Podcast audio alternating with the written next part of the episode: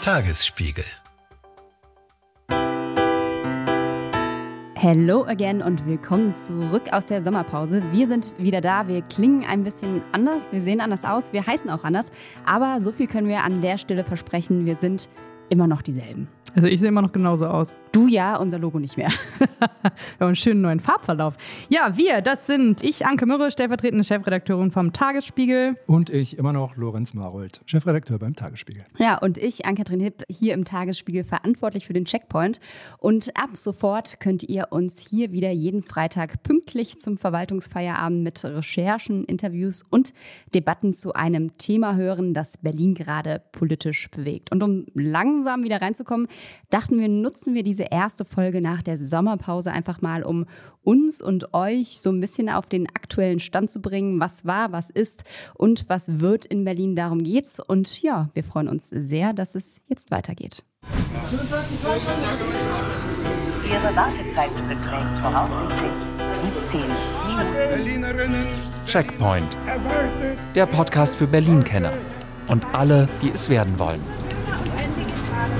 Ja, Lorenz, Anke, wieder gut aus der Sommerpause zurückgekommen oder seid ihr noch so halb im Urlaub stecken geblieben gedanklich? Boah, bei mir war gar nicht so viel Urlaub, weil ich das Glück hatte, noch vor den Sommerferien Urlaub machen zu können. Deswegen habe ich hier das Sommerloch ziemlich viel auch in der Redaktion verbracht und in der Stadt und hatte das Gefühl, so viel Sommerloch war eigentlich gar nicht. War ganz schön was los, oder, Lorenz? Nö, es ist eigentlich nie ein Sommerloch, deswegen war ich auch mit einem Auge und einem Ohr eigentlich immer in Berlin. Tierisch was los, kann man sagen, war auf Tierisch jeden Fall was was. los. Der Löwe, der sich als Ente herausgestellt hat, so oder ähnlich. Als Zeitungsente. Ist das jetzt bewiesen, dass der eine Ente war? Ich bin mir auch immer noch nicht sicher, ob es nicht vielleicht doch der Löwe war. Ja, was glaubst du? Eine Löwin. Eine Löwin.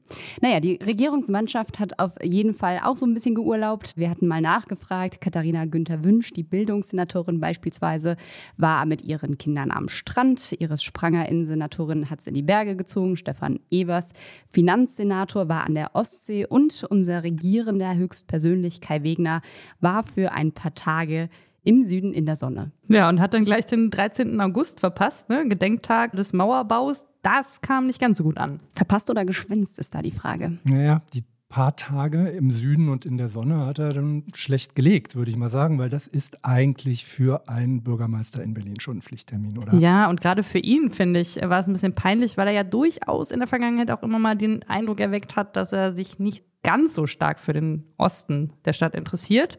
Und da sah es dann ein bisschen doppelt blöd aus. Also eigentlich hätte er sich mit dem Helikopter für ein paar Stunden nach Berlin Ah, das sollen. hätte bestimmt auch wieder Ärger gegeben. Na, jetzt sind zumindest alle wieder da. Und ich würde sagen, wir gucken jetzt einmal noch über fünf größere Themen, die im Sommer aufgeploppt sind und die uns wahrscheinlich noch ein Weilchen begleiten werden. Bevor wir das tun, äh, haben wir jetzt mal so, ich sage mal, zwei bis vier Minuten Zeit nochmal so für Buntes, Gemischtes, würde man sagen. Eure High- und Lowlights. Was nehmt ihr aus den Sommerferien mit, was unsere HörerInnen jetzt nochmal unbedingt Revue passieren lassen sollten? Ja, von der Löwin haben wir gerade schon gesprochen. Da hatte ich mein Highlight, als ich ähm, ein paar Tage in Dänemark war und im Zug dort saß, wurden da die neuesten Neuigkeiten über den Stand der Ermittlungen in Berlin präsentiert. Das hat für große Freude in der Familie gesorgt, dass da Berlin im Fenster war. Tierisch war das ja in jedem Fall in diesem Sommer. Also wir hatten ja noch ein Känguru in Mecklenburg-Vorpommern, das vielleicht ein Berliner mit Jutebeutel war, wie auch manche spekuliert haben. Und die allerbeste Schlagzeile kommt natürlich auch tierisch daher und die lautete, weil er den Polizeihund nicht streicheln durfte, Mann soll versucht haben, Polizisten zu beißen. Und äh, dann hatten wir noch Barbie und Oppenheimer. Was habt ihr geguckt? Nischt. Nischt. Ihr Kinobanausen. Wer geht Na, denn im ganz- Sommer ins Kino? Ganz Berlin geht ins Kino. York-Kinos haben die höchsten Zahlen aller Zeiten. Und ihr Ah, geht doch. nicht? Ich war doch im Kino. Und zwar im Freiluftkino in der Hasenheide im neuen Minions-Film. Großer Spaß für Groß und Klein. Ich habe laut gelacht. Vergesst Barbie, vergesst Oppenheimer. Guckt euch die kleinen Ü-Ei-Kugeln an. Ja, gut. Ansonsten äh, gab es noch Abschiede. Frank Zander, letzter großer Bühnenauftritt. Robben und Wintjes haben endgültig ihre Umzugswegen eingestellt. Und Harpe Kerkeling. Während des CSDs hat er verkündet, dass er tatsächlich Berlin in Richtung deiner ehemaligen Kaum. Heimat Köln verlassen hat, weil er sich nicht mehr sicher fühlt letztlich. Ja. Zu viele homophobe Angriffe, was ich auch echt relativ krass fand, diese Meldung. Ja, wir haben auch fast jeden Tag gibt es irgendeine Meldung zu irgendeinem homophoben Übergriff. Das muss man schon sagen und das ist, glaube ich, in Köln tatsächlich anders. Das fand ich auch eine sehr krasse Meldung in diesem Sommer, die mich auch nachhaltig noch zum Nachdenken angeregt hat, weil es ja Leute gibt, die behaupten, es würde viel besser werden, was das angeht in der Stadt. Den Eindruck habe ich nicht. Und das ist auch das, was unsere Kolleginnen und Kollegen vom Queerspiegel immer wieder sagen, dass sie nach Jahren in der Stadt, äh, wo das immer eine Insel war, auf einmal anfangen, sich unsicher zu fühlen. Und das ist echt eine krasse Entwicklung.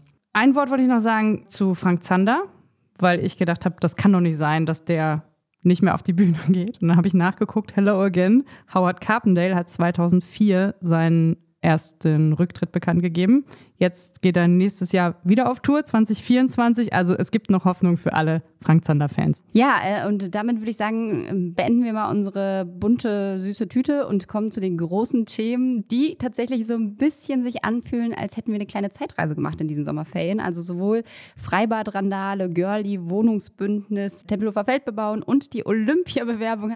Also man hatte so ein bisschen das Gefühl, wir sind irgendwie in den, weiß ich nicht, Nuller, Zehner Jahren der 2000er stecken geblieben. Das ist ein Murmeltierstadt. Das ist eine Murmeltierstadt.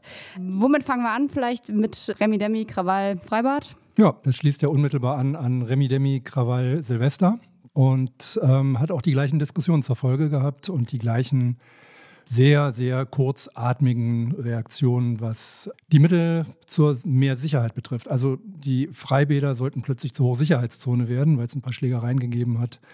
Und das Ergebnis ist, dass jetzt alle Freibäder fast schon wieder zu sind. Das liegt allerdings eher am Ende des Sommers. Ja, wir können ja einmal noch mal kurz reinhören. Es haben sich natürlich alle vehement sofort geäußert. Das war auch nicht nur ein Berliner Thema interessanterweise. Das ist bis zur Bundespolitik hochgeschwappt. Und ich würde sagen, wir hören jetzt einmal kurz den Bundesvorsitzenden der CDU, Friedrich Merz, denn der hatte dazu auch eine Meinung. Das sind offensichtlich äh, größere Gruppen von enthemmten Jugendlichen, bei weitem nicht nur mit Migrationshintergrund, aber auch mit Migrationshintergrund. Und hier kann für alle gleichermaßen nur gelten, äh, hier muss äh, die Polizei eingreifen. Ja, und äh, hier hören wir jetzt gleich sein Berliner Pendant nochmal, Kai Wegner, den regierenden Bürgermeister. Es ist eine kleine Minderheit, mhm. die ist männlich, ja, die hat auch häufig Migrationshintergrund, aber ich warne davor, hier zu pauschalisieren. Beides Interviews aus dem ZDF Morgenmagazin vom 13. Juli. Und es wurde noch schlimmer oder besser, je nachdem, wie man will und von welcher Seite aus man schaut. Nämlich der neue Generalsekretär der CDU, Carsten Linnemann, der doch tatsächlich gefordert hat, wer mittags im Freibad Menschen angreift, muss abends vor dem Richter sitzen und abgeurteilt werden. Das ist natürlich schwierig, weil es gibt ja noch so eine Art Rechtsstaat in Deutschland, sogar in Berlin. Und ein recht offen vernünftiges Verfahren hat, glaube ich, nach wie vor jeder. Ja, das war ziemlich schnell klar, dass dieser Vorschlag ganz schöner Quatsch ist. Dafür hat er auch ordentlich auf die Mütze bekommen. Das war, glaube ich, auch in seiner ersten Woche als Generalsekretär. Und er hat dafür aber auch ziemlich viel Applaus bekommen, dass da jetzt endlich mal jemand Klartext redet. Das wird ja dann immer gern gesehen. Ich fand ganz interessant, dass Kai Wegner, der ja gesagt hat, man sollte nicht pauschalisieren, dann eine sehr pauschale Lösung gefunden hat für das Problem nämlich dass jetzt alle am Eingang des Freibads ihren Ausweis vorzeigen müssen. Ja, da war schon die Frage, kommen jetzt die Leute tatsächlich nicht mehr rein, weil sie krawallig sind, sondern weil sie ihren Ausweis vergessen haben? Oder weil ihr Ausweis nicht verlängert oder weil er nicht verlängert wurde und es keinen Termin beim Bürgeramt gab. Ich meine, wenn man sich die Zahlen auch nochmal anguckt, da können wir jetzt schon mal einen kleinen Teaser machen. Es wird demnächst noch eine Folge geben, wo wir mit äh, Jugendlichen aus Neukölln gesprochen haben. Und auch die sagen, diese Krawalle sind halt nicht neu. Ne? Die gibt's halt eigentlich jedes Jahr, was es nicht besser macht. Aber jetzt quasi einfach mit so einer Hauruck-Lösung zu kommen und zu sagen, äh, das ist jetzt hier irgendwie das schlimmste Jahr, was wir jeweils hatten, das ist halt auch nicht so richtig richtig. Was ich aber fatal finde, um auch nochmal auf den Generalsekretär der CDU zurückzukommen, aber auch ein bisschen auf Kai Wegner, diese Schnellreaktionen, die den Eindruck vermitteln, jetzt kommt tatsächlich mal ein starker Politiker, der sagt, wie es gehen soll. Und die wissen aber schon, wenn sie es sagen, dass das, was sie da ankündigen, sich nie wird verwirklichen lassen, schon aus rechtlichen Gründen nicht, auch wieder eine Erwartungshaltung geschürt wird, die natürlich wieder in neuer Enttäuschung mündet und die wiederum zu einer Radikalisierung auch der Menschen führt, die dann wiederum beklagt wird.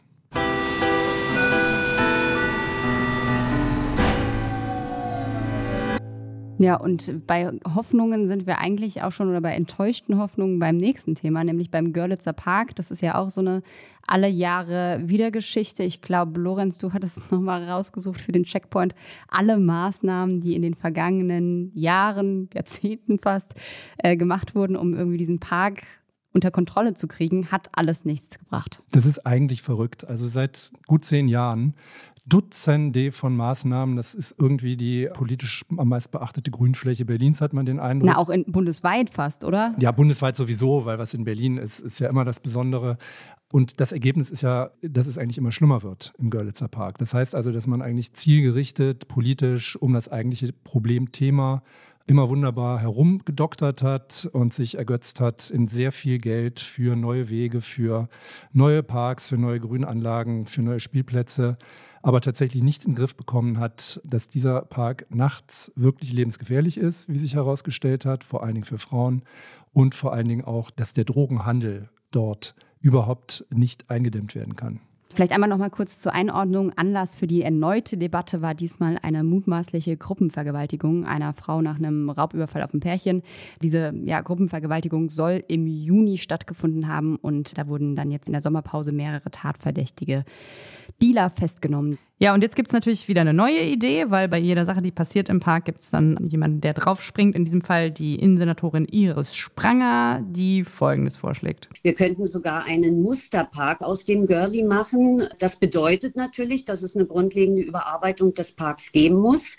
Das Ganze kann die Polizei natürlich nicht alleine machen, auch nicht die Innensenatorin alleine, sondern das muss natürlich ressortübergreifend sein. Und da sollten eben solche zentrale Elemente mit drin sein, wie die Schließung nachts, die Umzäunung mit entsprechenden Drehtüren. Das war Iris Spranger im Inforadio am 22. August. Ja, alles dicht machen ist so ein bisschen eine ähnliche Devise wie beim Freibad, nur dass man jetzt nicht mit Ausweisen reinkommen soll, sondern nachts gar nicht mehr. Ist aber auch eine Strategie, die sich beispielsweise in Paris. Aber auch in Berlin. Ja, auch in ich Berlin. darf an den berühmten Platz, wo früher die Flugzeuge gelandet sind, über den wir gleich nochmal sprechen, in einem anderen Zusammenhang das Tempelhofer Feld sprechen. Also auch da darf man nach Sonnenuntergang sich nicht aufhalten. Also ich war früher auch sehr skeptisch, was so Parks zumachen angeht. Ich bin inzwischen, ich weiß nicht, ob es in meinem Alter liegt, dass ich ein bisschen konservativer werde. Nee, aber inzwischen finde ich das gar nicht mehr so eine blöde Idee. Und ich finde, das Beispiel Tempelhofer Feld zeigt, was das bringen kann. Da kann man wunderbar im Biergarten sitzen, wobei die Biergärten haben neuerdings alle zu. Das ist ein bisschen doof, aber als sie noch da waren, konnte man wunderbar im Biergarten sitzen und dann kamen irgendwann freundliche Menschen und haben gesagt, so jetzt so langsam müsstet ihr aber mal nach Hause gehen und das ist völlig in Ordnung. Und dadurch kriegt man halt dieses mulmige Gefühl auch raus, weil da irgendwie Sicherheitsmenschen mit ihren Autos rumfahren und da braucht man irgendwie keine Angst zu haben. Und ich sag mal so, äh, da wir nun am Görlitzer Park wirklich seit Jahrzehnten schon rumdoktern und bisher keine Lösung gefunden haben, die akzeptabel ist, auch für die Menschen, die drumherum wohnen, da habe ich auch das Gefühl, dass so langsam die Stimmung kippt. Das gilt auch für andere Parks. Ne? Also die Diskussion ist nicht ganz neu. Die Montbijou Park-Diskussion, die der frühere Mitte-Bürgermeister Stefan von Dassel aufgeworfen hat, der auch da schon abends Zugangs-, Zutrittsverbote haben wollte. Wir haben den Mauerpark, wo es auch ständig zu Auseinandersetzungen kommt, tierische Lautstärke herrscht. Also das scheint darauf hinauszulaufen, dass eine solche Lösung tatsächlich ernsthaft erwogen wird. Vielleicht muss auch nicht in jedem Park bis tief in die Nacht gegrölt und gefeiert werden. Wenn man am nächsten Tag mit seinen Kindern auf den Spielplatz will, ist alles voller Scherben, denn auch die beste Reinigung kriegt das dann halt nicht aus dem Sand heraus. Das ist einfach nicht schön und vielleicht vielleicht kann man dann auch so einfach mal einen Strich drunter machen. Aber wo sollen die Leute denn hin? Nach Brandenburg. Das ja, da gebe ich jetzt einfach mal mein Go für. Vielleicht der Vollständigkeit halber, es wird jetzt erstmal noch gegipfelt, bevor da eine Entscheidung getroffen wird, weil jede gute Maßnahme entscheidet sich immer nur auf einem großen Gipfel für den 8. September angesetzt zwischen Polizei, Feuerwehr, Verfassungsschutz, Justiz und Innenverwaltung, Bürgermeisterinnen, alle sind dabei und dann gucken wir mal, was da bei rauskommt. Ja. wir können ja mal bei, Entschuldigung, Anke, wolltest du noch was dazu sagen? Ja, ich wollte nur sagen, das ist natürlich der Punkt, den wir vielleicht gleich beim Tempelhofer Feld auch nochmal diskutieren. Werden so die letzten Freiräume in Berlin abgeräumt? Sollen wir mal weitermachen mit unserem Tempelhofer Feld, wo wir gerade bei Parks sind? Da ist nämlich äh, die Debatte, die schon im Koalitionsvertrag angestoßen wurde, konkreter ausgerollt worden. Wir hören dazu einmal kurz unseren Bausenator, Herrn Gebler, in der RBB Abendschau vom 17.8. Es ist ein Volksentscheid gewesen, es hat ein Gesetz gegeben. Ein Gesetz kann man aber auch ändern. Wir wollen eine Debatte in der Stadt führen, was wo in der Stadt an Flächen zur Verfügung steht, was wir an Nutzung wollen. Das Tempelhofer Feld ist eine riesige Fläche, wo auch viel Freifläche erhalten bleiben soll. Wir reden über eine behutsame Randbebauung. Ja, das ist das Ziel und ich würde mal sagen, wir können ja die Debatte einfach mal vorziehen und eine kleine Checkpoint-Debatte daraus machen. Wir hatten ja auch schon eine Folge zum Tempelhofer Feld, äh, wo wir so ein bisschen auf die Geschichte eingegangen sind. Ich glaube, es gibt niemanden im Raum, der für die Bebauung ist, oder? Diese Debatte wird, glaube ich, leider nicht so kontrovers. Ja, es gab eine Zeit, da fand ich den Vorschlag, die Seite, wo die S-Bahn ist und die Autobahn, da ein bisschen was hinzubauen, fand ich eigentlich, spricht nicht wesentlich das was ist ein dagegen. bisschen was. Ja, so ein paar Häuser halt.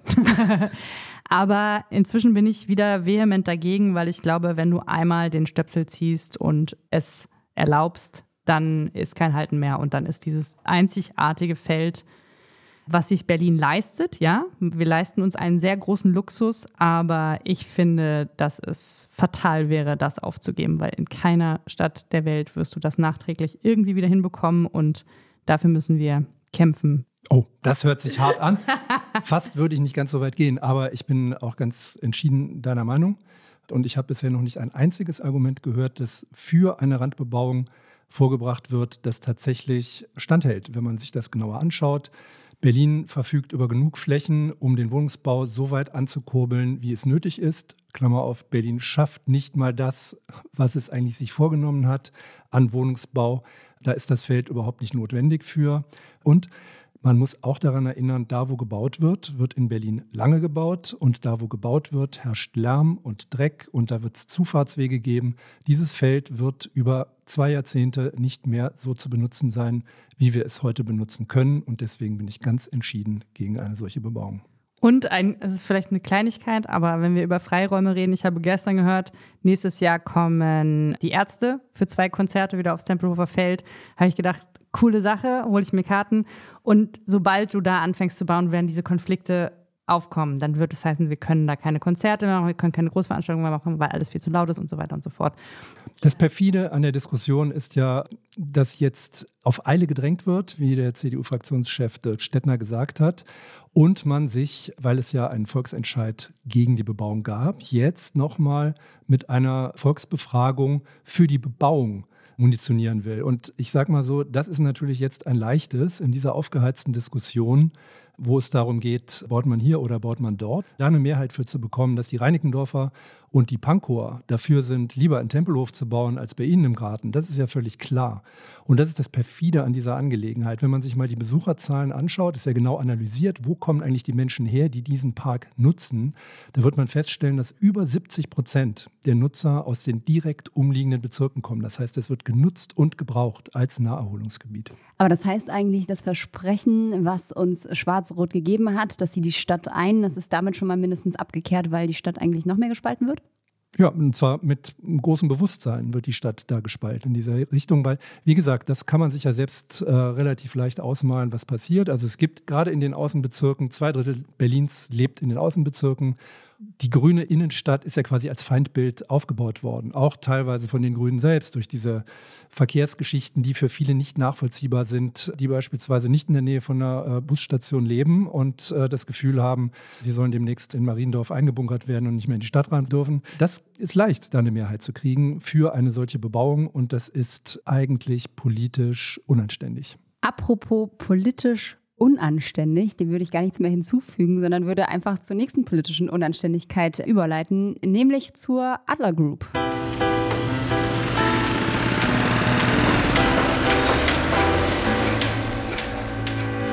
Wir haben es 2022 gehört. Damals hat Franziska Giffey ein neues Wohnungsbündnis uns verkündet, präsentiert, wie auch immer, das Bündnis für Wohnungsneubau und bezahlbares Wohnen. Damals war sie sehr optimistisch und das klang so. Wenn es Akteure gibt, die am Wohnungsmarkt zu schnell fahren, ähnlich wie äh, das ähm, bei dem zu schnell fahren bei der roten Ampel oder bei Verkehrsregeln ist. Wenn es Menschen gibt, die sich nicht an die Verkehrsregeln halten, zu schnell fahren, bei der Mietentwicklung im sprichwörtlichen Sinne, dann muss es dafür auch Konsequenzen geben. Und das bedeutet, dass es eben auch ganz klar ist, dass wir nur es hinbekommen, wenn wir gemeinsam verantwortungsvoll mit umgehen. Dazu haben sich auch gerade die privaten Akteure heute sehr stark committed. Ja, dieses Bündnis ist schon jetzt so ziemlich zum Scheitern verurteilt. Es gab einen Monitoring-Bericht vor einigen Tagen. Demnach sind es eigentlich nur noch die landeseigenen Wohnungsunternehmen, die sich an die Zielvorgaben beim Mieterschutz halten. Die Privaten sind einigermaßen raus. Und das konkrete Beispiel war eben die Adler Group, die gesagt hat, was interessiert uns, dass wir gesagt haben, dass wir binnen drei Jahren nur 11 Prozent Mieterhöhung machen wollen. Wir machen jetzt einfach mal 15 und steigen aus. Wobei man sagen muss, Adler ist natürlich auch ein Sonderfall. Adler ist in starker wirtschaftlicher Schieflage. Die können wahrscheinlich gar nicht anders. Die sind ja in manchen Unter, ähm, Unternehmensteilen inzwischen ja insolvent. Vonovia ist der nächste Fall. Da ist absehbar natürlich, dass irgendwann die Mieteinnahmen nicht mehr ausreichen, um das zu tun, was man eben als Unternehmen auch tun muss. Das sieht man zum Beispiel bei den Landeseigenen, deren Bestand tatsächlich nicht mehr in Schutz gehalten wird. Also kaputter Fahrstuhl bedeutet bei einem landeseigenen Wohnungsunternehmen in der Regel, Fahrstuhl bleibt kaputt, weil das Geld reicht nicht, das Ding zu reparieren. Also das war eine Beruhigungspille vor der Wahl. Die ist jetzt gelutscht und jetzt brauchen wir dringend eine neue Idee. Klammer auf, die Tempelhofer Feldbebauung ist keine gute Idee dazu. Was haben wir denn noch für Möglichkeiten? Also ich meine, die Baubranche ist sowieso komplett überfordert die ganze Zeit. Bauen wird immer teurer. Die 20.000 Wohnungen, die der Senat jedes Jahr erreichen will, werden einfach nicht erreicht. Und trotzdem sagt man, wir wollen es erreichen. Was kann man denn noch tun? Oder müssen wir jetzt einfach uns damit zufriedenstellen, dass wir keine neuen Menschen mehr aufnehmen und alle auswandern müssen?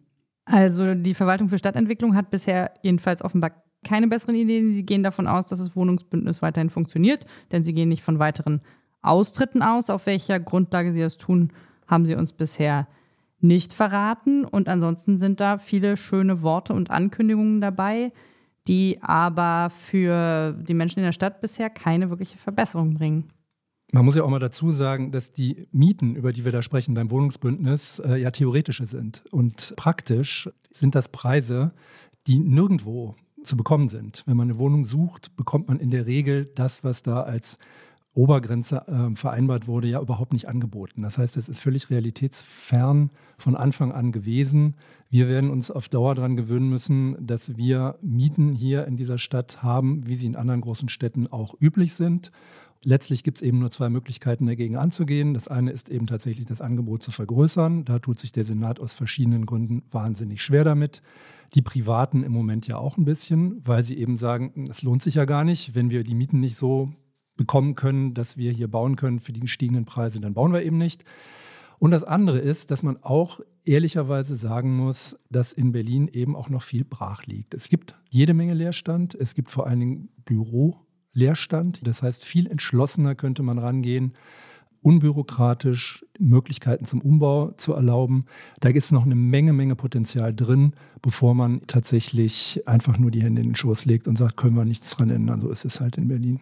Ja, Potenzial könnte man ja eventuell auch noch ein bisschen, das ist zumindest die Hoffnung der einen oder anderen, daraus schöpfen, dass man Olympia nach Berlin holt, weil, weil das olympische schon, Dorf da hinten so schön vor sich hin rottet, das letzte. Ja, da gibt es ein neues olympisches Dorf und da können dann alle einziehen. Nein, aber es ist ja schon so, dass tatsächlich mit äh, den Olympischen und Paralympischen Spielen oft auch große infrastrukturelle Maßnahmen verbunden sind, dass da teilweise nochmal in neue Dinge investiert wird. Ja, natürlich könnten theoretisch Olympische Spiele in Berlin tatsächlich ein Booster sein, vielleicht sogar, wenn man man auch noch daran denkt, dass auch die Expo eventuell nach Berlin kommen könnte. Solche Unternehmungen sind unter Umständen ruinös für Städte, können aber tatsächlich auch Riesenchancen sein. Also wenn ich an Barcelona denke, zum Beispiel, das Barcelona, das wir heute kennen, würde es wahrscheinlich so nicht geben ohne die Olympischen Spiele von 92. Was mich am meisten stört an dieser Debatte, ist diese Kombination mit 100 Jahre nach den Spielen von 36, also 100 Jahre nach den Nazispielen, als wenn das was wäre, was man feiern müsste oder von dem man denkt, dass die Welt glaubt, dass das tatsächlich ein angemessenes Datum wäre, um diese Spiele nochmal in Berlin stattfinden zu lassen, so nach dem Motto, jetzt können wir endlich beweisen, dass wir uns verändert haben. Das ist doch wirklich lächerlich. Wie man überhaupt auf dieses Datum in Berlin mit dem immer noch stehenden Stadion kommen kann, finde ich tatsächlich auch absolut nicht nachvollziehbar und ich würde, und das sage ich als absoluter Olympia-Fan, ich finde nichts cooler, als die Spiele in dieser Stadt zu haben. Ich finde das Datum ein absolutes No-Go und hoffe, dass das schnell wieder abgeräumt wird. Ja, und das Zweite ist, ich darf daran erinnern, wir hatten schon Olympische Spiele, die eigentlich beweisen sollten, dass Deutschland ganz anders geworden ist. Das ist 50 Jahre her, das war 1972. Und da gab es das Attentat auf die israelischen Sportlerinnen und Sportler. Also ich glaube, vieles halt auch einfach so wahnsinnig selbstgerecht. Ne? Also wir präsentieren uns jetzt als die, die sich irgendwie verändert haben und gleichzeitig haben wir irgendwie die AfD auf einem Hoch. Wir haben irgendwie dauerhaft homophobe oder auch israelfeindliche, ähm, judenfeindliche Angriffe hier in Berlin. Und man will hier feiern, wie toll wir das alles irgendwie ja, überkommen und, haben. Und wie gut wir das schaffen, haben wir ja vor ein paar Wochen bei den Special Olympics gesehen, wo dann zwar einiges gut funktioniert hat, aber eben äh, die Stadt es nicht mal geschafft hat, den einen Tunnel sauber zu machen, der die Sportler unter der großen vierspurigen, sechsspurigen, achtspurigen Straße am Messegelände, also they had one job, ja, diesen Tunnel irgendwie sauber zu machen. Das haben sie nicht geschafft und haben ein Bild des mangelnden Respekts der Sportler gegenüber und auch dieser Veranstaltung insgesamt ausgesendet. Dieses Bild hat so viel kaputt gemacht und auch an Vertrauen, was Berlin kann und was es nicht kann, dass ich glaube, man sollte einfach die Finger davon lassen.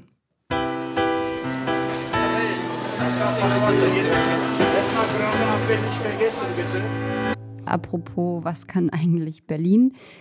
Vielleicht einfach nochmal mit einem Knall zurück ins politische Business diese Woche, nachdem wir jetzt so ein bisschen über die Vergangenheit und das, was in der Vergangenheit war und in Zukunft uns weiter beschäftigen wird, gesprochen haben. Äh, es gab jetzt noch so ein, ja, eine alte Mumie, die irgendwie nochmal rausgezaubert wurde, nämlich die zentrale Landesbibliothek. Die sucht schon ganz schön lange ein Zuhause, soll jetzt eins finden und zwar in der ehemaligen Lafayette in der Friedrichstraße. Übrigens sollte die Landesbibliothek ja auch mal aufs Tempelhofer Feld. So ne? schließt sich der Kreis. ja, damals unter dem, unter dem Namen Klaus Wowereit Gedächtnisbibliothek. Genau. Weil das sein äh, größter Wunsch war, dass das da passiert. Ich finde diese Idee nach gerade genial, muss ja. ich sagen. Ähm, das Lafayette Kaufhaus wird ohnehin diesen Ort räumen, so wie Lafayette alle Auslandsstandorte außerhalb von Frankreich räumen wird. Das heißt, da droht Leerstand. Und eine Idee für diesen Ort zu entwickeln, der tatsächlich dazu führen könnte, dass man das einfach kulturell auflädt, diese Ecke. Es hat eine unmittelbare Nähe auch zur Staatsbibliothek unter den Linden, zu den ganzen Einrichtungen. Es hat einen neuen Anziehungspunkt dadurch. Ich finde das geradezu eine tolle Idee und das Geld steht nicht zur Verfügung. Das ist natürlich der Nachteil. Rot, Grün, Rot hat leider ja noch das Geld rausgenommen als eine der letzten Maßnahmen, also die Planungen von 450 Millionen, die es eigentlich gab für den Neu- oder Umbau.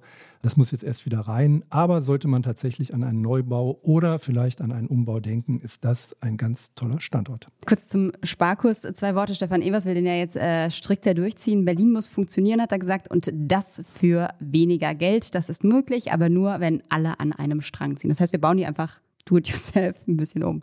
Das fand ich ein bisschen interessant, nachdem ja Herr Evers ein paar Wochen vorher den Haushalt vorgelegt hat. Natürlich nicht er alleine, aber er als Verantwortlicher und so ziemlich alle Rücklagen, die da sind, erstmal rausgeballert hat.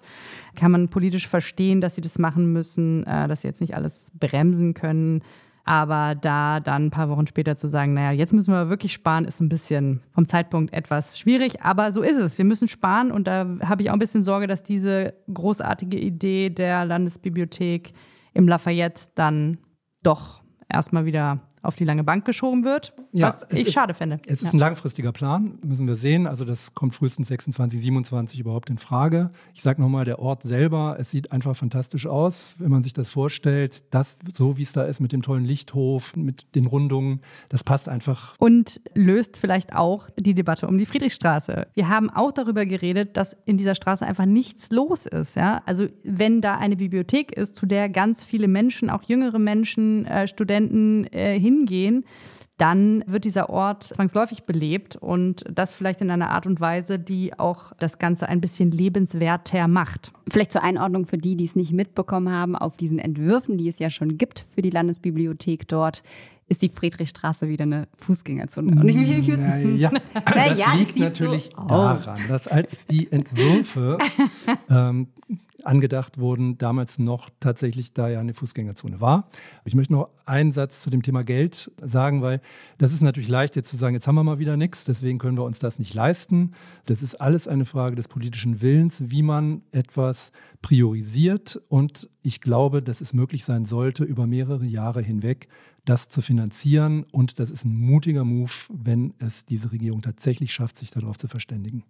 Ja, wenn wir denn jetzt priorisieren würden mit einem Blick in die Zukunft, wo soll die Kohle hinfließen? Also wir werden ja erleben, dass wir sehr viel weniger Geld für Personal ausgeben in den nächsten 10, 20 Jahren. Einfach weil wir nicht mehr so viele Leute für die Berliner Verwaltung kriegen und wir gezwungen sind, und das ist ja auch gut so, sehr weite Teile der Verwaltung zu digitalisieren. Das heißt, wir brauchen erstmal eine Investition möglichst rasch, möglichst tiefgreifend in die wirklich gelungene Digitalisierung der Verwaltung.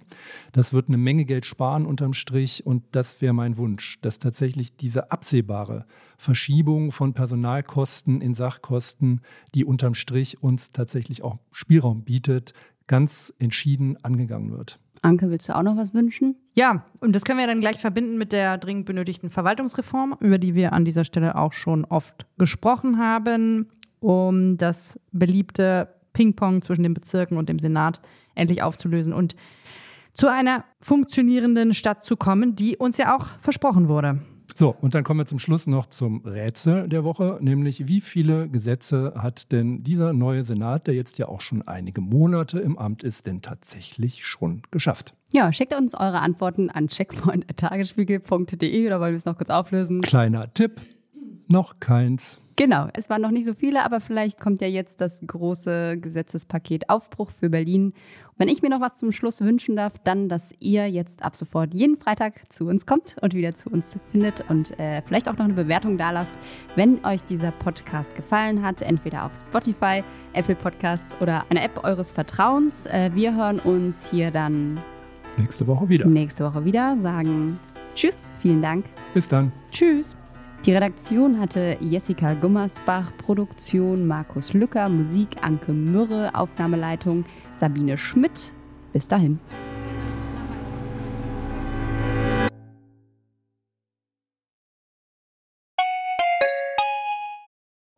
Herzlich willkommen zu Tatort Berlin, dem True Crime Podcast des Tagesspiegels. Ich bin Sebastian Leber. Und ich heiße Katja Füchsel. Es geht um Körperverletzung, um Entführung, aber auch um Mord und Totschlag. 77 Jahre lang hat sich ein Justizbediensteter aus Berlin nie was zu Schulden kommen lassen, bis er nach fast 40 Jahren glücklicher Ehe seiner 78 Jahre alten Frau ein Kissen aufs Gesicht drückt und sie tötet. Wir werden heute die Frage klären, was es für Folgen hat, wenn man einen Polizeibeamten in aller Öffentlichkeit bedroht mit Sätzen wie Ich schwöre, ich fick dein Leben. Es geht um den Prozess gegen den sogenannten Clanchef Arafat Abu Chaka und drei seiner Brüder. Unsere nächste Folge, da ist alles ganz anders, als es zunächst scheint. Hört rein bei Tatort Berlin, dem True Crime Podcast des Tagesspiegels. Abonniert Tatort Berlin jetzt, um keine Folge zu verpassen.